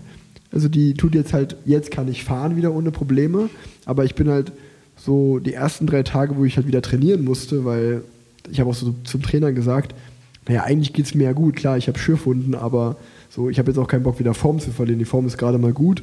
Ich will jetzt auch nächstes Wochenende die deutsche Meisterschaft fahren. Ach, wirklich? Ja, da fahre ich dieses Jahr. Auch wenn ich jetzt natürlich nicht einer der Favoriten bin auf dem Parcours, will ich einfach Spaß haben und vor allen Dingen ganz klar mal gesagt, äh, kommt da bitte alle vorbei. Weil wenn sich jemand Mühe gibt, dann ist es Rick Sauser und Fall. seine Crew. Und das will ich auch so ein bisschen ehren. Deswegen will ich auch fahren, weil ich mir denke, komm, die geben sich da so viel Mühe, dann stehe ich da auch am Start und versuche einfach Spaß zu haben beim Rennen. Rick supporten Ricks. So. Und ähm, jetzt muss ich gerade überlegen, das ist dann deine erste deutsche Meisterschaft seit 2019? Seit erste Post-Corona deutsche ja. Meisterschaft. Ja, krass. Ja, lange, lange, lange ist es her, dass ich ähm, mal bei der DM teilgenommen habe. Ich bin mal gespannt, wie es wird. Ich freue mich darauf, wie gesagt, ich will echt Spaß haben und eigentlich, ich bin mal gespannt, wie, die, wie weit die Beine mich tragen. Natürlich, ganz realistisch gesehen, als Einzelstarter gegen Bora, gegen DSM und so wird es schwer, was zu holen sein. Aber hey, ich habe oh, ja auf der anderen Seite auch nichts zu verlieren. ist auch ein gutes Thema. Neues Jersey DSM, Alter. Ja, es war ja schon schlimm, aber. Das, das, ist, das ist auf jeden Fall nochmal eine Verschlimmbesserung, was die da gemacht haben. Oh Mann, Mann, Mann. Also alle, die es noch nicht gesehen haben, ja, schaut es euch an, macht euch euer eigenes Bild, aber besser ist es nicht geworden. Weil jetzt war ja doch, äh, sie hatten ja immer noch diesen Farbklecks, zumindest, bei diesem tristen, eintönigen Trikot. Der ist jetzt auch weg und sind einfach nur so, so weiße Flecken drauf. Sieht nicht gut aus, muss ich sagen. Und ich wollte auch zu DM, hatte ich erst überlegt, also zumindest irgendwie dem Ganzen beizuwohnen. Aber NL Crit Series äh, machen ja allerletztes Rennen und hören dann auf. Und ähm, da wollte ich eigentlich äh, einmal nach Amsterdam und da mit den, mit den Freunden von damals äh, nochmal ein schönes Wochenende haben. Jetzt muss ich aber sagen, nach der einen Woche da in Arnsberg, die wirklich ein bisschen anstrengend war, äh, bin ich gar nicht so sicher, ob ich einfach mal ein freies Wochenende brauche, weil äh, die Woche danach geht es dann zur Hochzeit der besten Freundin. Das heißt, es wird dann auch ein volles Wochenende. Äh, und es gibt noch ein paar Sachen vorzubereiten als Trauzeugin. Deshalb vielleicht äh, bleibe ich einfach in Köln nächste Woche. Mal schauen. Umso älter man wird, braucht man auch mal Ruhe. Ich das stimmt. das auch. Ich das stimmt. auch. Also das Schönste, das Schönste ist einfach Freizeit mal zu haben, mal keine Termine zu haben. Absolut. Und ich ähm, habe aber äh, auch noch eine witzige Geschichte von der Fortbildung. Also es war an sich Einführungskurs Intensivmedizin. Man hat so ungefähr alles gemacht von äh, Beatmung und Theorien aller Formen, Leberversagen, Herzinsuffizienz und so weiter und so fort. Ähm, und halt auch so ein paar Praktikaplätze, wo man dann, äh, oder Praktikumsplätze, wo man dann Sachen ausprobieren konnte, Thoraxdrainagen legen an Schweinehälften, äh, Dilatationstrachetomien an Schweinespeise, äh, Luftröhren, nicht. Ähm, was auf jeden Fall sehr cool war. Und es war, weil natürlich die Range der Ärzte, die auf Intensivstationen gehen, gehen halt so von Anästhesisten äh, und Anästhesistinnen, äh, KardiologInnen und äh, ChirurgInnen. Ähm, ist halt so ein relativ breites Spektrum. Und es war auch ein plastischer Chirurg dabei. Und die Geschichte wollte ich noch kurz erzählen, weil die sehr amüsant ist. Ähm, der hat dann irgendwann mitbekommen, dass ich Radfahrerin bin und hat dann gemeint, ja, ob ich vielleicht irgendwie Tipps hätte, welches Rad er sich äh, äh, kaufen soll, weil er hat bisher immer Crossfit gemacht. Aber die plastischen Chirurgen operieren ja häufig mit Mikroskop. Und wenn er dann nach dem Armtraining so ein bisschen müde Arme hat, dann zittern seine Hände immer so ein bisschen. Und deshalb hat ihm sein Chefarzt jetzt verboten, Cross, äh, Crossfit zu machen oder die Arme zu trainieren. Und deshalb will er jetzt mit Radsport anfangen, damit seine, seine, Zände, seine Hände im OP-Feld nicht mehr so zittern. Das fand ich sehr süß. Das ist ein, auch ein guter Grund, mit Radsport anzufangen. Vielleicht zittern die Beine dann aber. Ja, ich glaube, äh, die sind weniger essentiell in dem, in, im äh, Sichtfeld. Obwohl, viele operieren mit den Füßen auch. Ja, auf jeden Fall. Dr. Tenner zum Beispiel. Ganz, ganz Körpereinsatz. Das, das wissen die meisten ja nicht bei Tenner, weil die auch in Narkose sind. Aber Tenner operiert ja nur mit den Füßen. Das ist echt krass mit den Zehen, dass der das so unter Kontrolle hat. Macht er aber gut. Unsere, unsere beiden Schlüsselbeine ja, sprechen dafür. Unsere Schlüsselbeine, ja gut, bei meiner Naht sieht man ein bisschen, da ist er einmal mit dem Zeh weggerutscht. Ach, ja. Und ich muss noch ähm, einen Dank rausschicken. Tobi äh, war auch schon Gast bei, bei dir im Podcast. Ähm, aus Müller. Unna, genau. Äh, Ach, Tobi und DI2-Kabel hat er dir geholfen. Genau. Äh, ich habe nämlich, ich habe mein Rad eingepackt, alles eingepackt. Ich, ich, hatte alles dabei, ja, sogar was zum Radputzen.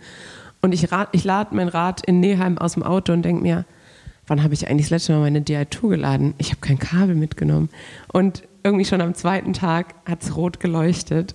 Und ähm, klar, wenn man jetzt irgendwie nur an der Möhne oder an der Ruhr bleibt, dann geht's, dann kann man auch halbwegs flach fahren. Aber ansonsten sollte man schon schalten können, wenn man im Sauerland unterwegs ist. Und ähm, dann hat Atom, ähm, ehemaliger Teamkollege von Fixedpot, äh, hat es organisiert und die kamen einfach in Neheim vorbei und meinten so, ja, wir sind in zehn Minuten da, wir bringen dir jetzt das Kabel.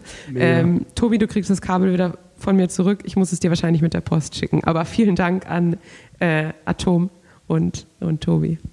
Na, schau mal, also ein besserer Übergang hättest du mir auch nicht liefern können, weil ich habe auch noch eine Sache. Ähm, und die ist ins Rollen gekommen, nachdem Tobi bei mir im Podcast war. Nämlich hat der Michael mir eine E-Mail geschrieben und lustigerweise war Michael auch heute da beim Flohmarkt. Der ist extra vier Stunden angereist. Ach krass. Ähm, mit seiner Familie hat auch ein bisschen was mitgenommen und hat sich jetzt noch den, die essen jetzt noch was, schaut sich den Kölner Dom an und fahren dann nach Hause. Und Michael hat mir eine E-Mail geschrieben, die ich krass fand, deswegen habe ich ihn gefragt, ob ich die vorlesen darf, was ich darf, um ihm ein bisschen Reichweite zu geben. Und das werde ich jetzt tun. Ich lese die E-Mail jetzt einfach mal in voller Länge vor und äh, die Links wird es dann auch in die äh, Shownotes geben. Also, er hat geschrieben: Hallo Rick, hallo Tanja. Im Podcast Plan Z bin ich immer sehr hellhörig geworden, wenn es um den Nachwuchs ging.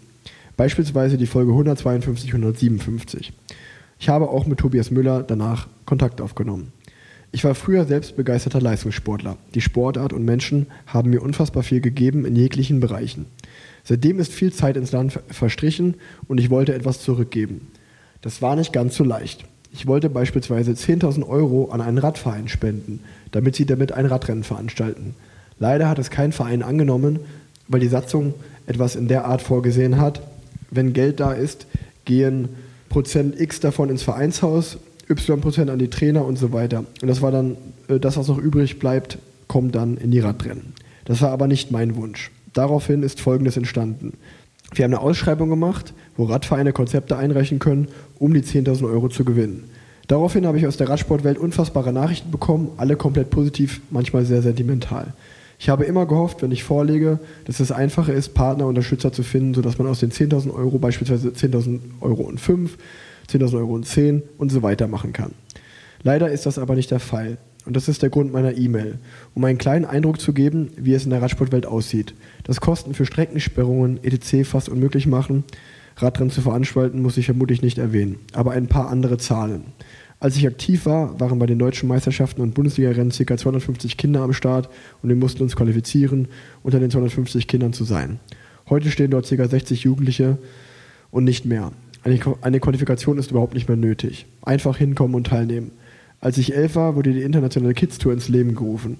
Damals war es ein einzigartiges Event, vier Etappen und drei Tage für Kinder zwischen 9 und 15 Jahren. Bei der ersten Kids Tour waren 156 Kinder aus mehreren Nationen am Start. Danach gingen die Zahlen bis auf 400 Kinder hoch. Da kann ich übrigens auch relaten, die bin ich auch gefahren, da waren ganz viele am Start. 2022 waren noch 26 Kinder am Start. 2010 hat ein gewisser Tadej Pogacar die Kids Tour gewonnen. Bei der Spendenaktion ist der, folgende, äh, ist der Stand folgender. Wir kommen den Bavü-Landesverband für einen Austausch und Kontakt gewinnen. Über ihn haben wir einen Weg zum BDR. Die 10.000 Euro stammen von meinen Ersparnissen. Generell sind wir auf der Suche nach Unterstützung jeglicher Art. Ebenfalls suchen wir noch jemanden, der mit dir, äh, der mit in die Jury möchte, um das Radrennen auszuwählen, was die 10.000 Euro bekommt. Da möchte, möchten wir breit aufgestellt sein. Von einem elfjährigen Akti äh, Aktiven über mich und meine Kollegen. Jetzt plätschert das so vor sich hin, die E-Mail, der Rest ist egal. Ich kann nur sagen, ich habe mich dazu bereit erklärt, ähm, Teil der Jury zu werden, um meine Meinung zu geben, welches Radrennen es am meisten verdient hat. Wie gesagt, es geht einfach darum, der Michael packt schon 10.000 Euro in den Topf. Ich packe den Link rein. Wenn ihr auch noch das dazu packen wollt, freuen wir uns, wenn wir da ein bisschen was dazugeben kann. Ich finde es auf jeden Fall krass, dass er einfach von seinen Ersparnissen sagt, ich hau da 10.000 Euro rein, weil ich irgendwie ein Radrennen veranstalten will. Und ähm, ja, coole Aktion. Mehr kann ich dazu nicht sagen. Ich wollte jetzt einmal die E-Mail vorlesen und äh, dem Michael auch Props aussprechen. Den Link zu der Aktion findet ihr in den Show Notes. Und ja, Mic Drop. Mic Drop. Ähm, ja, genau. Wir packen auch äh, vom Augsburger ähm, vom Augsburger Stadtkriterium dann äh, die Infos in die Show Notes. Und ansonsten gehe ich jetzt, muss ich jetzt was essen. Man hört meiner Stimme vielleicht ein bisschen an, dass ich gestern auf der Klinikfeier war und dass es da Alkohol umsonst gab. Eine letzte Frage noch an dich, Tanja. Ja. Was ist dein Lieblings-Sommerobst? Wassermelone. Meins ist Nektarine. Nektarine mega. Nee. Aber ich habe immer große Diskussion mit Leo, meiner Frau. Ich mag Nektarinen nur, wenn die knallhart sind, wenn die so richtig knackig sind. Aber und Leo mag die, wenn die so weich sind, so eklig. Das finde ich ganz, wenn die so weich sind, mag ich die gar nicht. Ich würde sagen, sowas dazwischen. Ich habe es eher bei Bananen. Bananen mag ich am liebsten grün, wenn die so ein bisschen sich pelzig auf der Zunge anfühlen, dann finde ich Bananen am besten. Und Nektarinen, ich bin immer, ich komme nicht so klar, welche Nektarinen sind und welche Pfirsiche. Pfirsiche sind die mit, der, mit, der, mit dem Fell, gell? Nee, das sind Pfirsiche. Das sind Pfirsiche, Nektarinen genau. haben keine Haut. Okay, dann, dann mag ich auch Nektarinen. Ich mag nur keine Pfirsiche. Das Einzige, was ich an Pfirsichen richtig mag, sind Tortenpfirsiche. Die kann man einfach so wegsnacken, die wie in so Zuckerwasser eingelegt sind. Ich bin ein richtiger Torten-Pfirsich-Ultra. Äh, Pfirsich erinnert mich immer an irgendeinen Trainer damals aus der Sportschule, der immer zu seinen Sportlern gesagt hat, du Pfirsich. oh, so ein Pfirsich. Also finde ich auch geil, wie man einfach darauf kommt, dass es. Dass das ist eigentlich eine süße Beleidigung. Wenn je, genau, eine süße, wenn jemand einfach so ein Chaot war, hat er den immer einen Pfirsich genannt. Süß. Naja, also viele Links heute. Die Mail von Michael kommt in die Show Notes. Das Augsburger Radrennen kommt in die Show Notes. Ich packe auch den Link zur ARD äh, Lea und Rix Streckencheck in die Show Notes. Schaut euch das an, das Liebe und da. Netflix oder wie? Und natürlich auch unsere Live-Podcast-Tour. Es gibt immer noch ein paar Tickets, die stehen auch in den Show Notes. Und wie gesagt, schaut euch mal die Tickets oben am, auf dem Balkon an. Die sind super. Dann riecht ihr auch nicht äh, wie, wie Rick müffelt. Ho, ho, ho, ho. Du Pfirsich. Boah, ich werde dich so auseinandernehmen auf der Bühne. Ja, ich werde ja. dich in so viele unangenehme. Ich habe keine Angst mehr vor ich dir. Werd, ich werde dir so viele unangenehme Sachen, werde ich dich reinlenken in die Situation. Nein, werde ich natürlich nicht machen. Nee, ich habe wirklich. Ich die so gern habe. Ich arbeite jetzt tagtäglich mit Chirurgen zusammen. Ich habe keine Angst mehr vor Okay. Gehen wir jetzt Wabali, Tanja? Was machen wir? Wabali. Hä? Ob wir Wabali gehen jetzt? Was heißt das? Es ist so, es ist so, äh, so Liebeskabinen, so, so Sauna und Massage und so für, für Pärchen. Wollen wir da hingehen jetzt? Nee, danke. Keine Ahnung, wo das jetzt herkam. Aber Kennst du nicht mal Bali? Das, ist nicht nur, das kann man auch einfach so hingehen. Das ist aber so ein Wellness-Ding. Ist auf jeden Fall ein Grund, jetzt die Podcast-Folge zu beenden. Vielen Dank fürs Zuhören. Wir hören uns beim nächsten Mal. Bleibt geschmeidig. Tschüss. Tschüss.